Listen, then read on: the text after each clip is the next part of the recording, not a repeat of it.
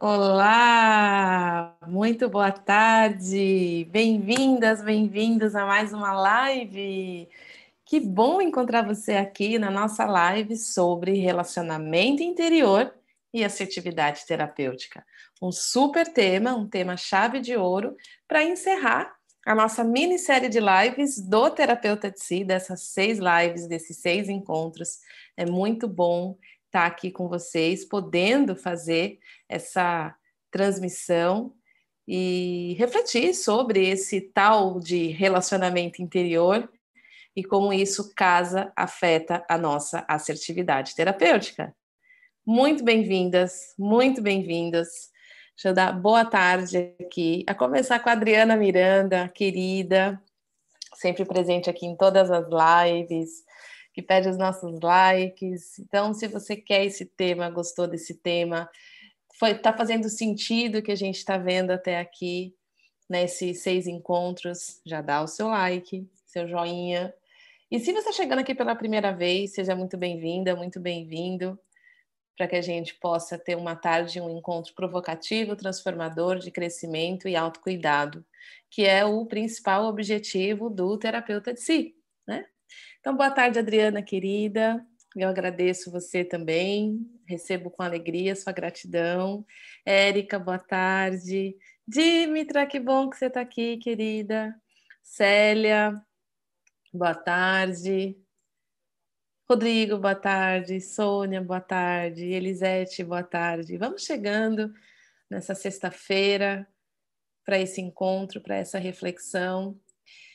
A live de hoje, o que eu gostaria que vocês tivessem em mente à medida que vocês estão chegando aqui agora, da importância da gente fazer essa viagem juntos e juntas, porque essa live ela é a essência do terapeuta de si, é a essência daquilo que eu venho tentando é, construir em bases sólidas com vocês, do, da relação direta do nosso cuidado interno da nossa relação com o que a gente vive e do que habita em nós mesmos, para com a nossa assertividade terapêutica, para com o nosso fazer terapêutico.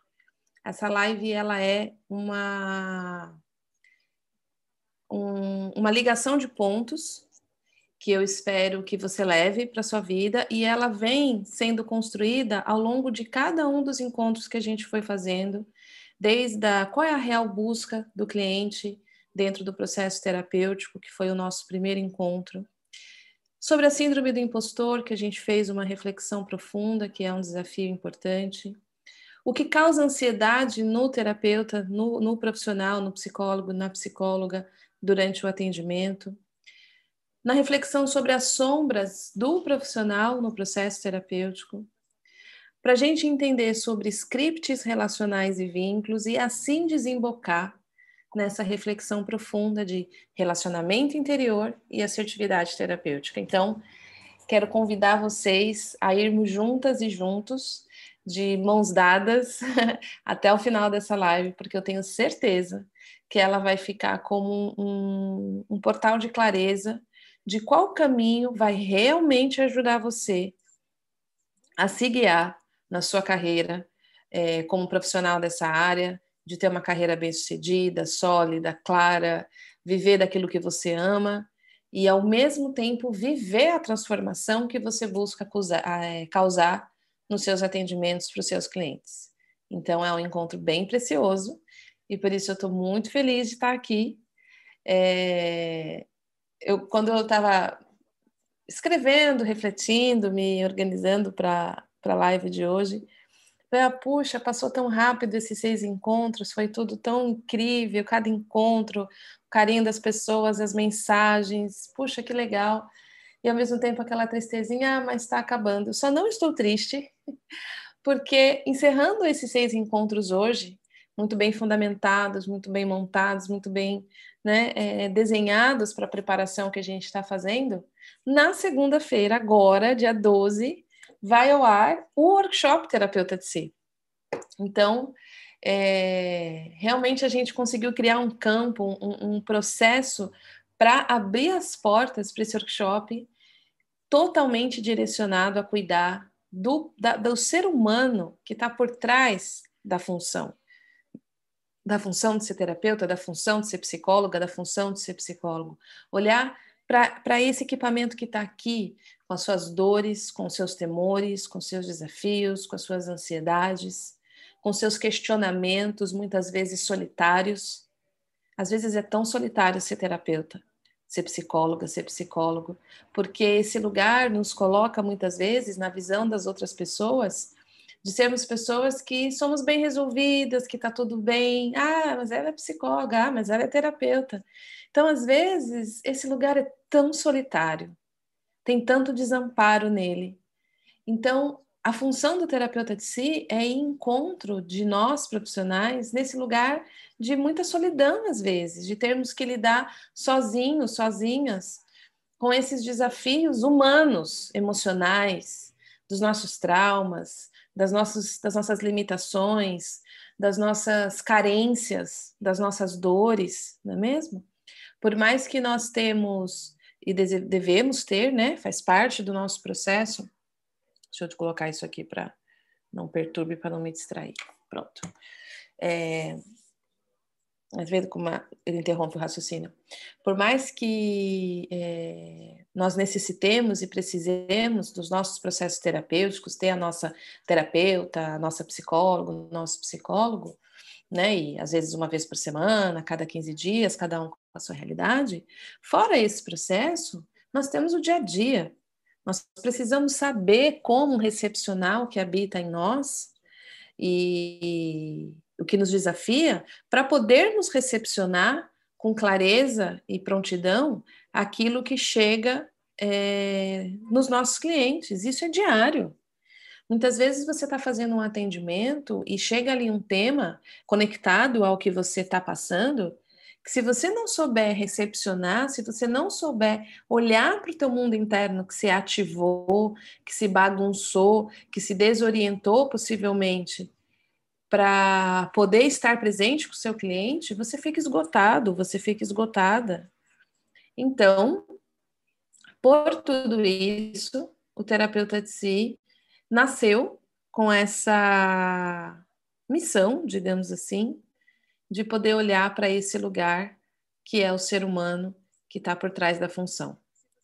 É dedicado a cada um de vocês que está aqui, é dedicado à minha própria trajetória e dos diversos colegas que vem atravessando essa trajetória desafiadora e incrível de ser o profissional que cuida da dor humana, da dor psíquica, da dor emocional, dos desafios que envolvem perdas, que envolvem é, desastres, que envolve dor, né? É, é uma carreira muito desafiante e o que ela tem de desafiante, ela tem de bela. Então, ela é um próprio paradoxo, como a gente também viu ao longo da semana. Então, vamos abraçar essa carreira com essa clareza, hoje falando dessa relação direta entre relacionamento interior e assertividade terapêutica. Rodrigo colocou aqui no, no chat as seis, as seis aulas, né, os seis encontros que nós fizemos preparatórios para o workshop que estreia segunda-feira. Ele também está deixando aqui o link do workshop para aqueles de vocês que não se inscreveu para poder participar, ok? É só clicar nesse linkzinho, se inscrever, e a partir de segunda às oito da manhã, você recebe o seu acesso para assistir a aula. Oito da manhã, Ingrid. E aí você já assiste ou assiste ao longo do dia, você vai ter no seu e-mail ou no Telegram o acesso à primeira aula e aí uma sequência de programação. Na terça-feira a gente tem encontro, quarta-feira segunda aula, quinta-feira a gente tem encontro, sexta-feira a terceira e última aula, ok? Isso do workshop. Mas está aqui os seis encontros que nós fizemos, né? Qual a real busca do cliente no processo terapêutico? Foi o encontro um. O que causa ansiedade dos profissionais e nos atendimentos foi o encontro dois. É, você sabe o que é a síndrome do impostor? Foi o, o encontro 3. As sombras dos psicólogos e terapeutas foi o encontro 4. Entendo que é script relacional foi o nosso encontro de quarta-feira, encontro 5, e hoje relacionamento interior e assertividade terapêutica. Lembrando também que se você perdeu alguma dessas aulas, né, dessas lives preparatórias, elas estão aqui no canal, na tem uma logo na entrada do canal, quando você clica lá se inscrever, embaixo tem a playlist Minissérie Terapeuta de Si, você tem a oportunidade de assistir ou rever tantas e quantas vezes desejar, certo? Lembrando que se quem gostou da live, quem gostou das lives e está contente de ter esse espaço aqui para ser olhada, para ser olhado, já dá o seu gostei. Isso nos ajuda a divulgar cada vez mais esse esse conteúdo e poder realmente ser um lugar de suporte, apoio, acolhimento e comunidade para os profissionais da área. Combinado? Muito bem, então vamos entrar em relacionamento interior, depois assertividade terapêutica e o encontro dessas duas águas. Cecília, o que você quer dizer quando você fala relacionamento interior? Embora essas duas palavras elas possam nos trazer alguma ideia a respeito delas, né? Relacionamento, ok, interior, relacionamento lá dentro. O que de fato isso quer dizer? Relacionamento interior é uma maneira de, de nós definirmos como nós fazemos as nossas, digamos assim, a tratativa, a recepção para com aquilo que nos visita. Para com aquilo que nos visita quer dizer o que, Cecília? Quando o, o, a gente vê ao longo do desenvolvimento da história do, do ser humano, os grandes profissionais que olharam para a mente humana, desde lá do Freud até antes e tantos outros que vieram depois, foram se criando é, tentativas e, e, e mapeamentos para compreender a, a, essa instância do ser humano, essa complexidade que existe, aspectos conscientes em nós e aspectos inconscientes em nós. Nesses vários mapas que foram sendo desenvolvidos ao longo da trajetória dessas escolas, dessas abordagens, né, da própria ciência, de tentar compreender essa complexidade do ser humano, e a gente continua criando esses mapas, é muito importante que, como profissionais da área, a gente tenha clareza que nós ainda estamos descobrindo os mistérios da mente. Nós ainda estamos descobrindo os mistérios da consciência e da psique. É, esse mapa não está pronto, ok? É, tem muito mais de não sabido do que sabido na, na existência. Então, existem muitos mapas, né? Então, Freud propôs um mapa, o Jung propôs um mapa.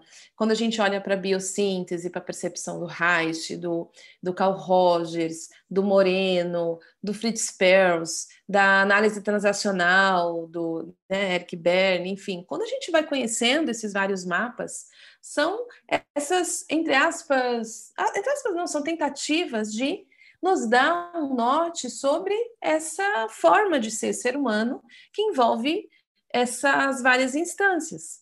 Mas o que a gente percebe de comum na maior parte deles é essa relação entre o que é consciência, consciente, melhor dizendo, entre o que é consciente e o que é inconsciente. Aquilo que eu percebo, a minha vontade deliberada, aquilo que eu acho, aquilo que eu quero e aquilo que age em mim e que muitas vezes eu não consigo dar conta. Não consigo mudar, mesmo que eu queira mudar. Não consigo segurar, mesmo que eu queira segurar. Não consigo é, impedir, mesmo que eu queira impedir. Né? Não consigo alcançar, mesmo que eu queira alcançar. Então a gente percebe nesses vários mapas que existe vários euzinhos dentro de nós. Então, quando a gente entende isso, se a gente não se apegar a um único mapa, a gente vai notar que existe um eu que é o que fala, que o faz, que atua no mundo, que age, aquilo que muitas vezes ele está condenando em nós mesmos, é, dizendo que pode, que não pode, que é bonito, que é feio, que é certo, que é errado. E existe uma consciência em nós que meio que percebe tudo isso. Então, nós seres humanos uma, temos uma habilidade sofisticada que se chama deslocamento de consciência, que é a capacidade de perceber a si mesmo. Então, quando a gente percebe isso, a gente se dá conta que não existe só eu. Existe eu e existe esse que percebe esse eu. Eu falo, nossa, Cecília, para onde você está indo? Brincando um pouquinho com esses mapas, para poder nomear um pouquinho dessa relação que existe entre esse que a gente chama de eu e esses tantos outros que agem em nós, que nós não chamamos de eu, e esse que percebe esse eu. E por que, que é importante a gente abrir a nossa percepção desses vários lugares de consciência? Por isso que eu disse que é uma habilidade sofisticada de deslocar a consciência, né? Quem eu quem eu estou percebendo aqui?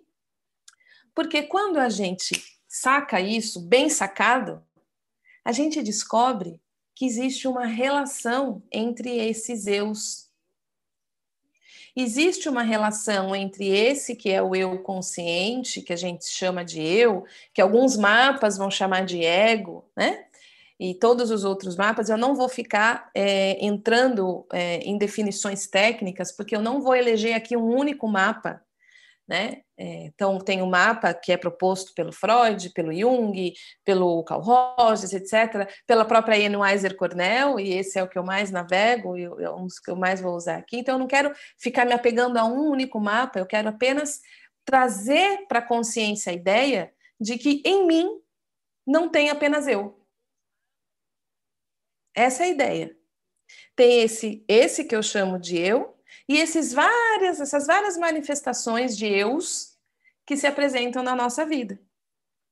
Sacando isso, que não tem só eu aqui dentro de mim, tem eu, esse eu que percebe e muito mais, a gente saca que existe dinâmicas internas. E se existe dinâmicas internas, existe relacionamento. E é neste lugar que nós vamos navegar hoje no nosso relacionamento interior. Como qualquer relacionamento, o relacionamento pode ser muito bom, muito prazeroso, muito gostoso, muito cheio de carinho, muito cheio de amor, muito quentinho, muito nutritivo e pode ser tóxico. E pode ser abusivo. E pode ser violento e pode ser cruel. O relacionamento para nós seres humanos é o que há de muitas vezes de mais maravilhoso ou mais terrível da nossa vida. Porque nós somos seres relacionais. E por que que eu vim construindo cada uma das chaves com vocês aqui dessas seis lives? Eu trouxe para vocês um dos temas mais importantes. Eu fui pontuando isso em cada live que foi: nós nascemos e fomos desenhados para nos vincular, criar vínculo, porque é através do vínculo que nós nos desenvolvemos. E é através do vínculo que nós vamos construindo treinos de habilidade para ser e existir no mundo. Então, o vínculo é um relacionamento. Se forma, o vínculo se forma. Para formar um vínculo, duas partes precisam se relacionar.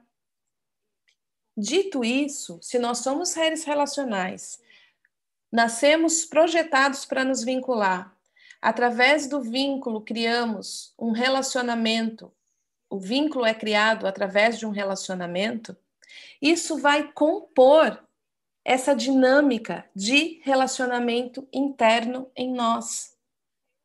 E se os relacionamentos pode ser o lugar de mais potência, felicidade, amor e encontro que a gente pode experimentar na vida, é também nos relacionamentos que nós vamos experimentar as piores dores e as piores feridas. O relacionamento é um dos maiores paradoxos que nós vivemos. É aquilo que mais queremos e que pode ser a fonte de maior dor da nossa história. O que, que é ferida de apego, ferida de vínculo, que a gente viu na, na aula de scripts relacionais? Ferida de relacionamento. Quais são as piores dores que um ser humano pode experimentar? Vamos, vamos colocar aqui na palma de uma mão: vergonha, rejeição, abandono, traição desamparo. Todas elas nascem do quê? Relacionamento ou ausência de relacionamento. Então, o nosso relacionamento interior existe a partir da relação entre esse que eu chamo de eu e todos aqueles outros lugares em mim que eu chamo de tem uma parte de mim que ah, aquele em mim que a gente fala disso chamando de parte ou chamando de característica. Como a gente fala, ah, eu, eu queria ser menos ansiosa. Eu quem queria ser menos ansiosa? Se eu estou falando essa frase, eu estou falando de dois. Essa que está falando sobre essa ansiosa. Isso já está nos contando de um relacionamento interno, onde existe um eu condenando um outro euzinho que é ansioso. Se eu não percebo essa relação, se eu não percebo esse relacionamento interior, as chances são é que eu viva e me bata nessa relação por estar completamente presa, primeiro, a uma ideia de um único eu. Segundo, a ideia que a maneira que eu tenho para poder mudar isso em mim é através de um relacionamento severo, punitivo e corretivo. E aqui a gente entra na dinâmica do relacionamento interior. O nosso relacionamento interior geralmente está conectado com o nosso histórico de relacionamentos, com o relacionamento em que aprendemos a, a crescer e se desenvolver, e com os relacionamentos que observamos à nossa volta ao longo do desenvolvimento. Se o nosso vínculo foi formado através de feridas de apego, traumas de desenvolvimento, relações tóxicas, abusivas, aonde nós fomos é, punidos ou rejeitados, ou abandonados, ou feridos, ou traídos, as chances são que a gente vai reproduzir esses mesmos estilos de relacionamento com aquilo que vive em nós. Porém, a gente não percebe isso como algo ruim, porque a gente está completamente fusionado a essa maneira de olhar para nós mesmos. E o que vai acontecer, aí fazendo a ponte com a assertividade terapêutica, é que em vez de ajudar o nosso cliente a mudar o relacionamento interior dele, a gente vai ajudar o nosso cliente a apertar mais o que nele não está legal, porque ele, porque nós vamos projetar nele esse mesmo aperto que nós vivemos do nosso relacionamento interior. Se o nosso relacionamento interior ou seja, a maneira como eu olho para, esses, para essas partes de mim que podem ter características, funcionamentos, comportamentos que eu considero desagradável, com cuidado, com gentileza. Como é que eu posso ajudar isso em mim? Como é que eu posso estar com isso em mim? Como é que eu posso apoiar isso em mim? Como é que eu vou lidando com isso em mim, né? Criando um espaço onde isso em mim possa crescer e se desenvolver, as chances são que quando eu vou lidar com esses euzinhos que vão vir junto com o cliente lá, que ele vai contar para mim, que ele vai dizer tal coisa em mim não é legal, eu quero mudar tal coisa em mim, é, tal emoção em mim eu quero que desapareça, eu não quero mais sentir isso. Quanto mais gentileza eu consigo para comigo, mais gentileza eu vou incutir, eu vou inocular no processo do cliente para que ele possa aprender a recepcionar o que vive nele e, através desta nova relação, aquilo nele também possa se transformar. Por isso que a nossa assertividade terapêutica é completamente ligada à maneira como a gente se relaciona com a gente quase como um copy-paste. Então, eu gostaria de perguntar para vocês agora, que eu gostaria que vocês colocassem aqui no chat para mim, como é o seu relacionamento interior? É um relacionamento de amor, de prazer, você se acolhe, você se abraça, você se dá carinho, você fica do seu lado quando você faz besteira, ou seja, no seu pior você dá o seu melhor. Você recepciona o que você sente, você dá colo para você, você dá energia para você. Ou você tem um relacionamento interior que você se condena, se cobra, se maltrata, sempre acha que você deveria ser diferente, sempre olha para você como algo que precisa de conserto. No seu pior, você é o primeiro a primeira a se criticar. Não escuta o que você sente, tem dificuldade de pedir ajuda. Tem dificuldade de saber quais são os seus limites, ultrapassa os seus limites, diz sim querendo dizer não, diz não querendo dizer sim. Como é que você recepciona a sua vergonha, a sua tristeza, os seus medos, as suas traições? Como é que você recepciona aquilo em você que sentiu vergonha? Qual das duas estradas você está hoje? Como é que é para você olhar para você? Você é a sua melhor companhia ou seu maior algoz? Você é o seu maior incentivador ou o seu principal crítico? Como é que você recepciona aquilo que é difícil em você? Você é aquela pessoa que se incentiva ou aquele perfeccionista que se aponta dizendo nunca tá bom?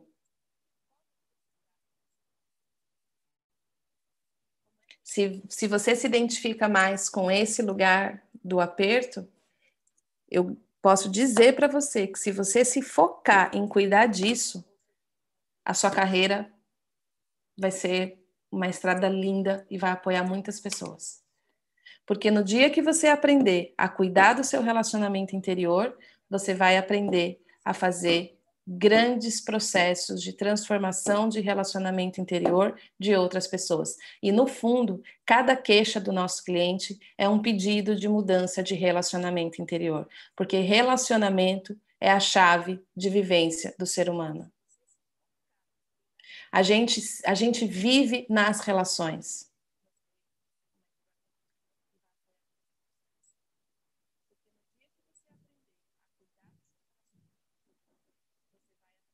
E eu gostaria que vocês dissessem também se faz sentido isso para vocês. Então, como é que a gente faz relacionamento interior?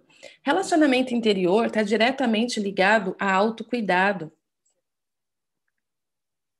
Relacionamento interior está diretamente ligado a autocuidado. E o que, que é autocuidado? Autocuidado é a maneira como a gente cuida daquilo que vive em nós. Então, por exemplo, se uma planta precisa florescer e você vai cuidar do jardim, você está consertando o jardim ou você está criando as condições para aquela planta florescer? Quando uma criança está na fase de aprender a falar e ela está falando errado, você está consertando a fala dela ou você está apoiando ela a desenvolver a fala dela através do seu relacionamento com ela? Quando a gente recepciona o que habita em nós, seja uma tristeza, seja uma dor, seja uma insegurança, uma ansiedade, se a gente olha para cada uma dessas coisas como algo a ser consertado, as chances são que a nossa atitude para com essas e esses em nós seja uma atitude de maus tratos, seja uma atitude de abuso, seja uma atitude de autoviolência. Agora, se eu olho para esses lugares em mim como os lugares a serem cuidados, os lugares que mais precisam da minha atenção, que mais precisam do meu olhar, que mais precisam da minha gentileza, eu começo a ser um espaço para mim onde o que existe em mim pode se transformar através de uma relação afetiva, através de uma relação de autocuidado e não de autoconcerto.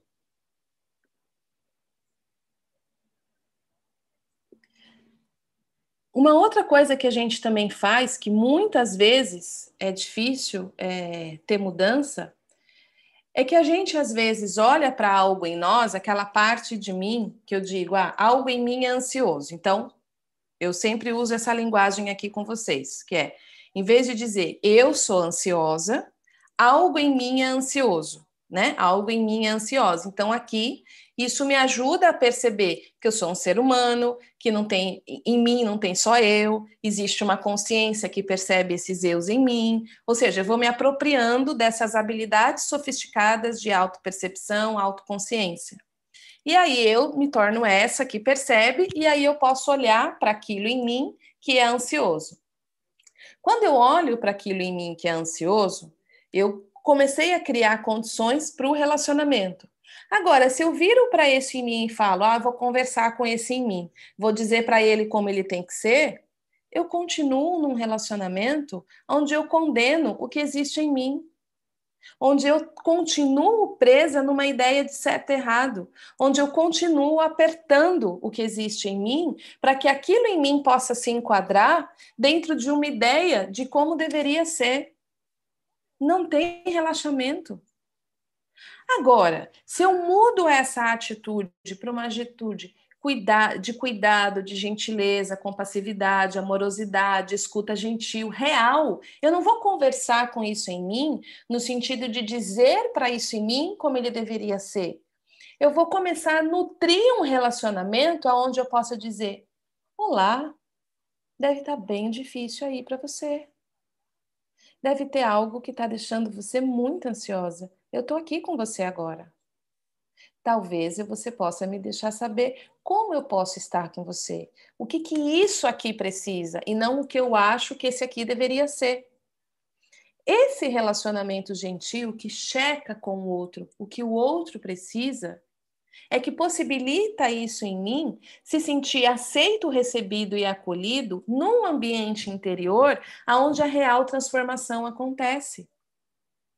Porque um ambiente interior que tem os ingredientes de compaixão, gentileza, cuidado, amorosidade e carinho, oferece todas as condições para que aquilo que habita em mim possa se desenvolver e se transformar. Um ambiente interno que só rejeita o que existe em mim, dizendo não deve ser assim, deve ser assado, oferece separação e hostilidade. Seca por dentro. E aí eu vou ficando completamente rígida, completamente enrijecida, num olhar de autoconcerto. E adivinha só o que você vai acabar fazendo nos seus atendimentos? Vai tentar consertar o que o outro sente. O que, que o outro faz? Vai embora. Porque ele já está apertado. Ao contrário, quando a gente consegue esse olhar gentil para com o que habita em mim, esse mesmo olhar começa a ir para o olhar daquilo que eu vejo no nosso cliente. Vocês estão entendendo? Tem uma imagem que eu quero compartilhar com vocês do desenho de processo terapêutico, aonde a gente está dentro dessa percepção do relacionamento interior e da afetação direta que quando eu mudo o meu relacionamento interior para uma atitude de autocuidado, aonde eu passo a me conhecer, a nutrir habilidades e sentimentos e atributos internos que oferecem um ambiente rico de transformação, né? A gente vê muito hoje com as questões de nutrição, a questão de é, profissionais, nutricionistas, nutrólogos, dizendo que o que determina né, a, a, saúde do nosso corpo, inclusive metabolismo, etc., é a qualidade de nutrição que chega para o nosso intestino. Ou seja, quanto mais nutrido ele for, melhor ele responde. Para o nosso ambiente interno emocional e psíquico, idem. Idem. Quanto mais aperto a gente tem dentro, quanto mais restrição a gente tem dentro, maiores são as chances que as coisas em mim se cristalizem. Que se cristalizem e, ao se cristalizar, cristalizam a nossa percepção, cristalizam a nossa escuta, cristalizam o nosso olhar. E essa cristalização não nos permite fluir, que é a condição máxima da vida. O fluir, o pulsar, é o que nos torna seres humanos que estão com saúde. Saúde emocional, saúde psíquica. Eu vou compartilhar a imagem. Gostaria, deixa eu olhar aqui se está aparecendo direitinho. a imagem que eu quero do desenho terapêutico. Vamos lá, vamos lá, vamos lá.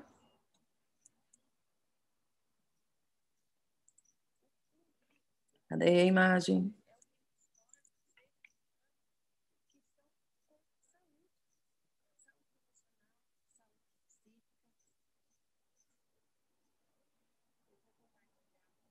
Aqui. Apareceu. Muito bom. Esse é o desenho. Esse, essa imagem eu ganhei como um presente de uma aluna minha da formação que eu dou em, em focalização. Eu já, já tinha feito algumas vezes esse desenho com as minhas habilidades de desenho. Eu, antes eu dizia assim, eu sou terrível de desenho. Aí eu comecei a olhar eu não sou terrível de desenho. Eu nunca me dediquei a cultivar nenhuma habilidade de desenhar. Como é que eu posso dizer que eu sou terrível de desenho? Eu simplesmente não me dediquei a aprender a desenhar. Não é a, a, a minha praia, não é a área que eu me dediquei. Então, eu não posso, eu não tenho o direito de dizer que eu sou terrível de desenho. Então, eu fazia esses desenhos, mais ou menos, para ilustrar esses esquemas de processo terapêutico que eu uso para ensinar. E não, não ficava nesse nível, porque a pessoa que fez esse desenho, essa imagem que eu estou mostrando para vocês aqui, é uma pessoa que se dedicou a desenho. E ela me mandou essa imagem, enfim. Então, tá aqui o esquema. No encontro do processo terapêutico, a gente não lida só com o cliente, a gente lida com o cliente interno do cliente. A gente lida com o conteúdo que ele está trazendo dentro. E nós precisamos ter um approach e uma capacidade de recepcionar o cliente. Eu espero que esteja aparecendo para vocês. Cadê? Acho que eu sei o que eu tenho que fazer. O cliente e aquele que vive no cliente. Isso é muito importante que fique claro para nós. Cadê?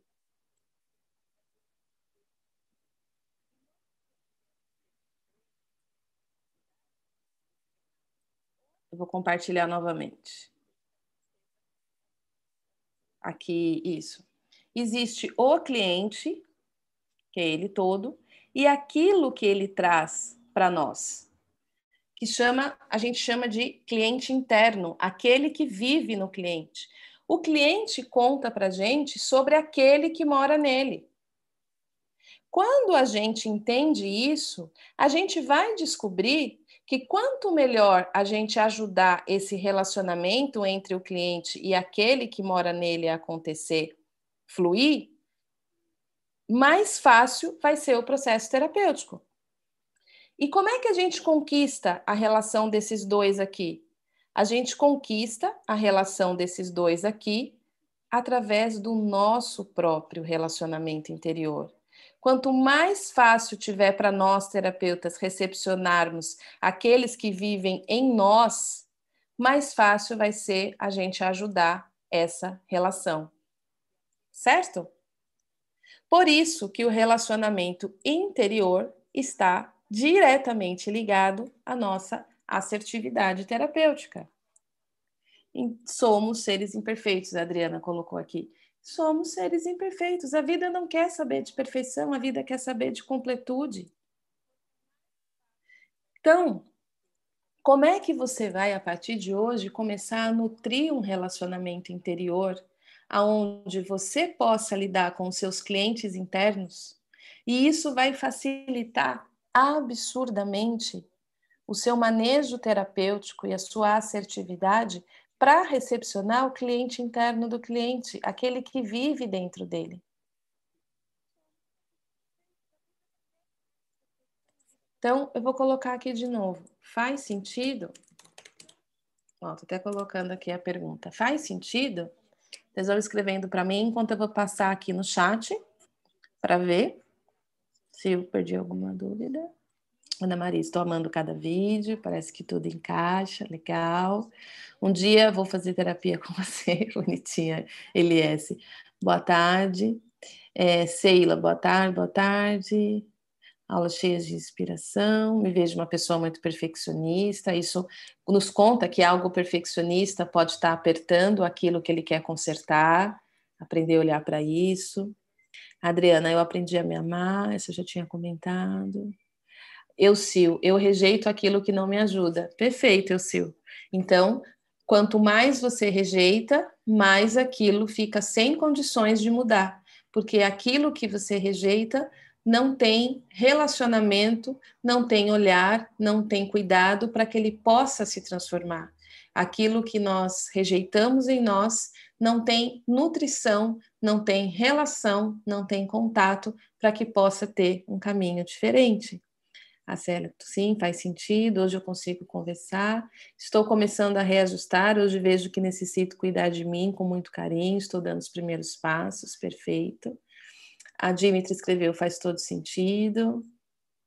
Eu também estou querendo fazer terapia com você. Somos seres imperfeitos, sim. Só o amor cura. Tem uma frase que é muito linda, que eu amo, que fala, né? Não há nada que resista ao amor. Não há nada que resista ao amor.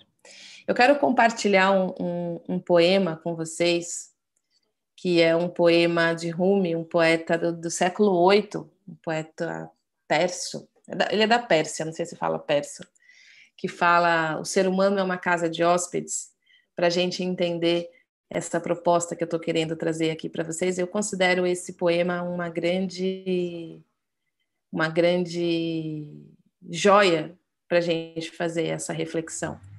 A Tânia está dizendo: sim, sim, é o mesmo que dizer que eu só dou para o outro aquilo que eu tenho. Sim, faz isso que você está falando faz sentido, Tânia. E a gente precisa ter uma atenção com essa frase, por quê? A profundidade do relacionamento interior e o poder de transformação que ele tem vai para além de dar para o outro aquilo que a gente tem.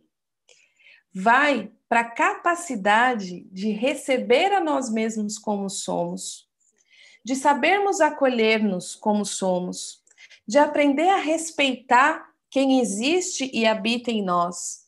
E desse lugar aonde eu me torno essa escuta, esse espaço para mim, eu consigo facilitar o processo para o outro. Por que, que a gente tem que tomar muito cuidado com essa frase de eu só dou para o outro que eu tenho? Porque a gente muitas vezes está identificado com o eu perfeccionista. O que, que é o eu perfeccionista? O eu que faz tudo certo. O eu que já curou todas as suas feridas, o eu que sabe tudo, o eu que, perante aos olhos dos outros, está, na verdade, com tanto medo de ser machucado, que fica nesse aperto de nunca errar e ser perfeito, e, e tem receita para todos os problemas, sem conseguir fluir, sem conseguir relaxar. Então, muitas vezes a gente está preso nesse lugar de perfeição e dizendo, eu vou dar o meu melhor, mas esse melhor é um, é um, é um melhor cristalizado. Então, oferecer para o outro o melhor que a gente tem é oferecer para o outro a nossa humanidade. É oferecer para o outro a nossa vulnerabilidade. É aprender a, a, ser um ser humano que recebe a si mesmo por inteiro, com todo o seu melhor e com todo o seu pior. É, é, é fácil amar o que é bom na gente.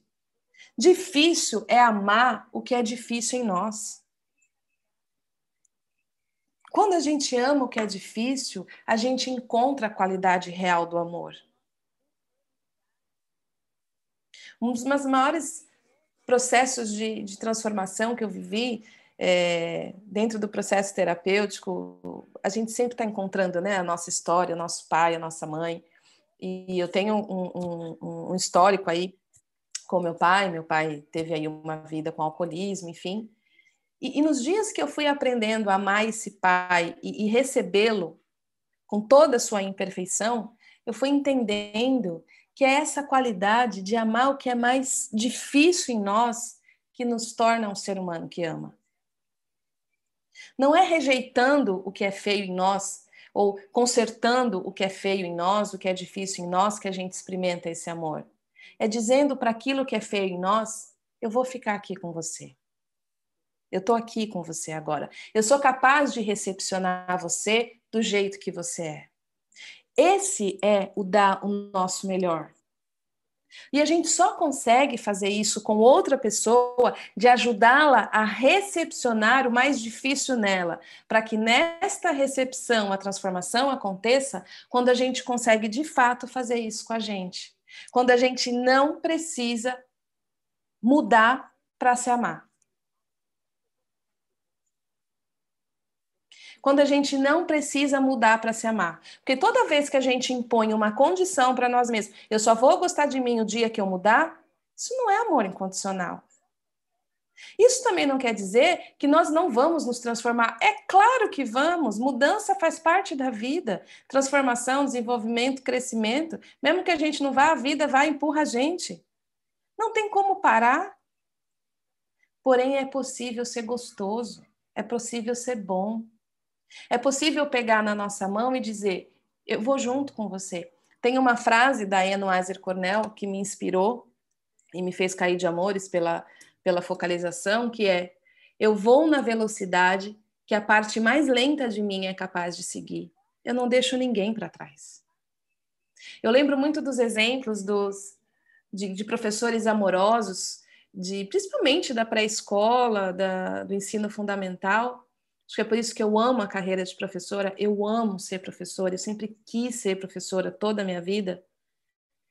Que tinha aquelas professoras que premiavam os alunos que eram os alunos bons, assim, no sentido de faziam todas as lições, é, acertavam todas as provas, eles sentavam lá na frente, ganhavam estrelinhas, e esses eram os bons. E os do fundão, pelo amor de Deus, se pudesse nem aparecer, melhor, né? E é, esse era um estilo. E tinha aquelas professoras que sabiam oferecer cuidado, atenção e acompanhar aqueles que tinham mais dificuldade. Não premiar só aqueles que eram os perfeitos, os bons, mas se sentar ao lado, pegar na mão e trazer para perto aqueles que precisavam de mais acolhimento, que precisavam de mais cuidado, de mais gentileza, e é incrível ver uma professora que faz isso, porque a sala inteira chegava junto no final do ano. Ninguém ficava para trás. Isso é relacionamento interior. Relacionamento interior é não deixar ninguém para trás aí dentro de você. E quando você aprende a não deixar ninguém para trás aí dentro de você, você fica muito bom em apoiar outras pessoas aí de acordo com as suas técnicas, formação, do seu jeito, ajudar as pessoas que você atende a não deixar ninguém para trás dentro dela. E vira um encontro de ser humano para ser humano, com toda a nossa potência. E isso é incrível. E essa é a beleza da nossa profissão. Esse é o paradoxo. É difícil pra caramba ser terapeuta, ser psicóloga, ser psicólogo. E é incrível. É incrível se a gente encontrar essa qualidade, porque é isso que essa, essa, essa, profissão nos convoca. Foi, foi possivelmente a tua dor que levou para ela, ela que está aí para te ensinar. Quanto mais você amar a sua dor, quanto mais você cuidar dela, você dizer, vamos juntos, a gente vai vencer essa juntos, mais você vai ajudar outras pessoas a fazer isso, de acordo com as técnicas que você eleger. As técnicas estão para estar a serviço desse lugar.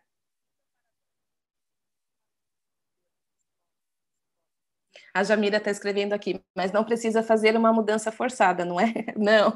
A mudança ocorre naturalmente quando nos cuidamos. Claro! Sim, é como uma flor, Jamira. Se você cuidar do solo, se você nutrir o solo, se você oferecer luz para ela do sol, né? Se você adubar a terra, ela vai florir, porque é da natureza dela florir. Você não forçou a flor a nascer. Você simplesmente nutriu através do relacionamento de cuidado as condições de temperatura e pressão para que ela possa ser exatamente quem ela é. Florir.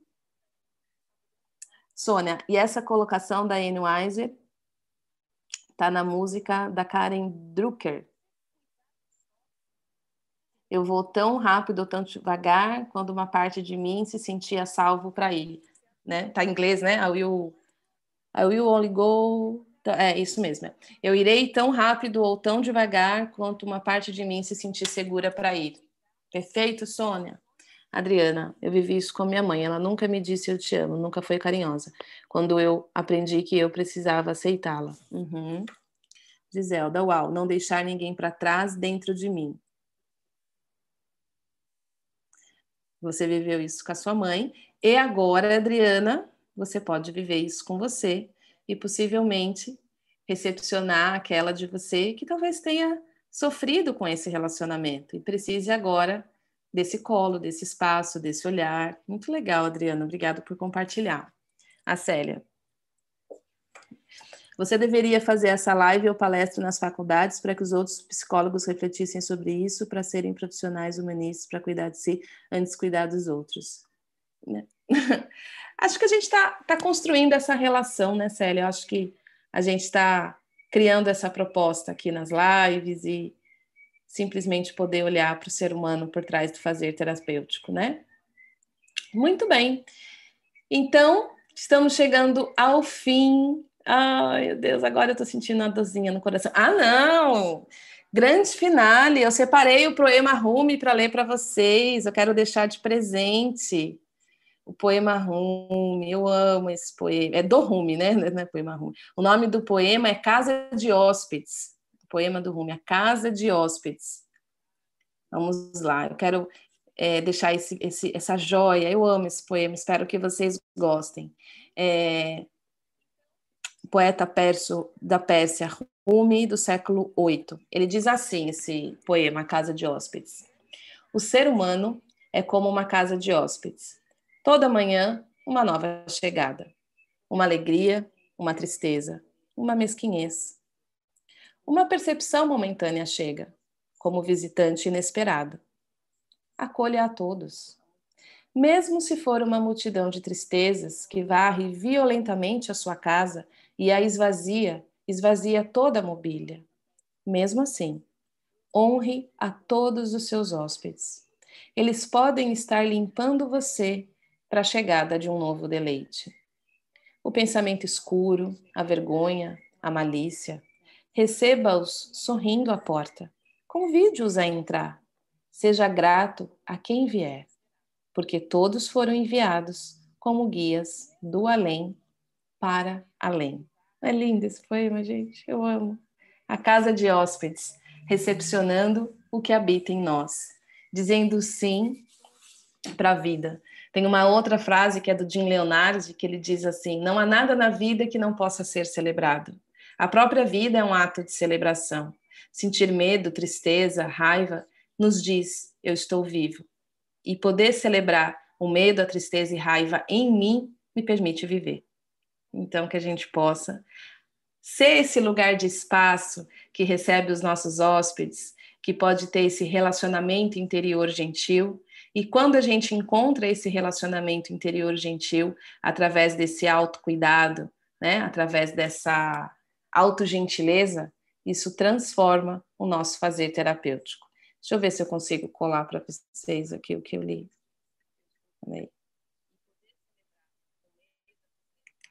Só um minuto, deixa eu ver.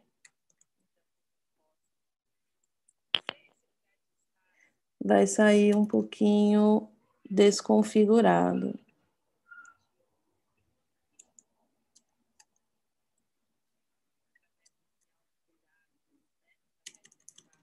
Só um minutinho para deixar aqui para vocês.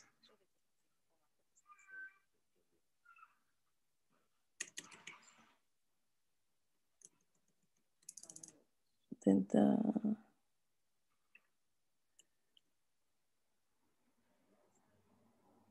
Tarará. Nossa, eu fico com a cara toda na tela, né? Vocês devem ficar assustados com a minha cara na tela.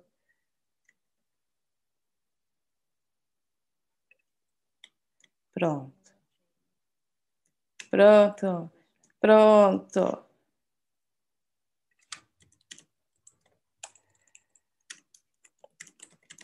Para além.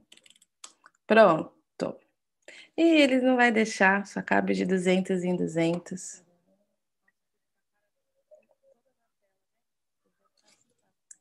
Fazer assim. Comando X. Espera aí. Só um bocadinho de paciência. Ó, ninguém escreve agora, hein? Ninguém escreve agora, senão vai ficar no meio do poema. Rapidinho, porque só pode de 200 em 200.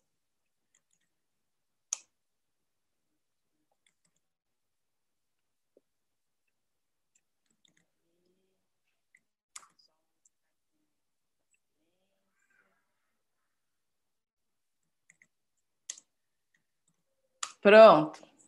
Pois aí. Mas também depois vocês podem colocar no Google a casa de hóspedes que vocês acham também. Mas eu coloquei aí as principais, todas as frases eu copiei e colei, não dá para copiar tudo junto porque tem limite de caracteres.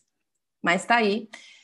Esse poema vem para encerrar com chave de ouro a nossa minissérie de lives, das seis lives de aquecimento e preparação do terapeuta de si. No workshop vai ser assim, como a Célia, a Célia disse, vamos colocar. Rodrigo, coloca no Telegram, entendendo aí o pedido da Célia. Como a Célia falou, né? Às vezes a gente se forma na faculdade como profissionais e não temos essa esse olhar para nós mesmos, às vezes fica um lugar de carência da nossa formação, de se incluir dentro do processo, trabalhando na nutrição do nosso olhar e de se recepcionar com clareza, humanidade e compaixão.